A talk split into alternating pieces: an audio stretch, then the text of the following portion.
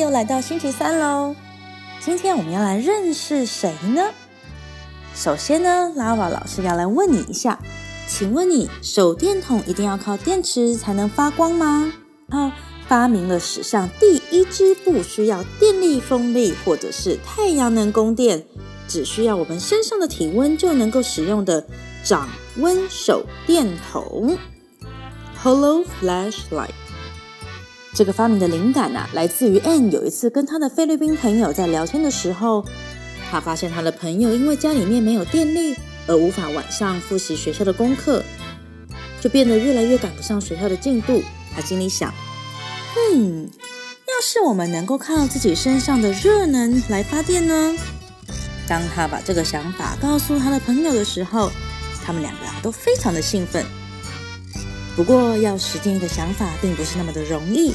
N 尝试了各式各样的方法，失败了很多次。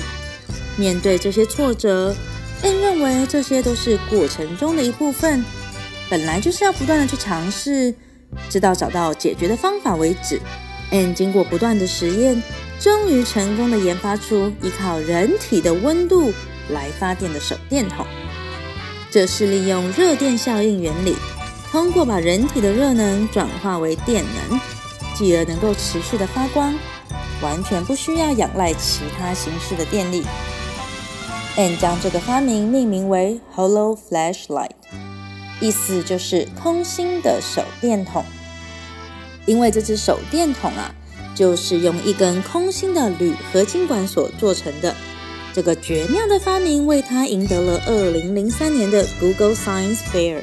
青少年组的第一名哦。Anne 从小就充满了好奇心，热衷于学习。虽然他的童年不像其他的小朋友们有很多新奇的玩具可以玩，但是这反倒激发了他的想象力和创造力。他希望他的发明能够让世界上没有电力可使用的人们都可以免费的获得这只手电筒。他说：“只要我们还活着，我们就能够产生光。” I like the idea of using technology to make the world a better place and to keep our environment clean. And Makosinski，这就是我们今天的舟山女孩日。你觉得呢？你觉得 Anne 的 idea 是不是很特别、很棒呢？有好的想法，更要能够把它实践哦。我们下周见。